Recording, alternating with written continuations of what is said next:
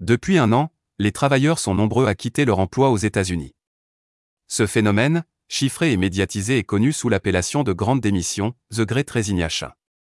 Il touche aujourd'hui plusieurs pays dans le monde, dont la France, et plusieurs secteurs d'emploi. Ces salariés, partis pour de meilleures conditions de travail, un salaire plus élevé ou plus de reconnaissance professionnelle, sont-ils plus heureux dans leur nouvel emploi? Pas si sûr, à en croire un sondage mené par le moteur de recherche d'emploi themus.com. Selon cette étude, 72% des travailleurs qui ont quitté leur poste pendant la pandémie estiment que leur nouvel emploi ou employeur n'ont pas répondu à leurs attentes. Ce sentiment de décalage entre les attentes liées à un nouvel emploi et la réalité dans l'entreprise porte un nom, le shift shock, comprendre le choc du changement.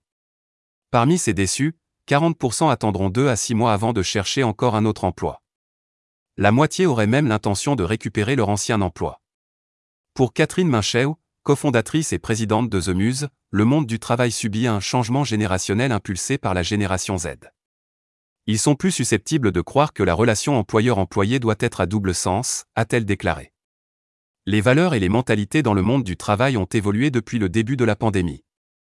Selon l'étude, 80% des répondants ont déclaré qu'il est acceptable de quitter un nouvel emploi avant six mois s'il ne correspond pas à leurs attentes.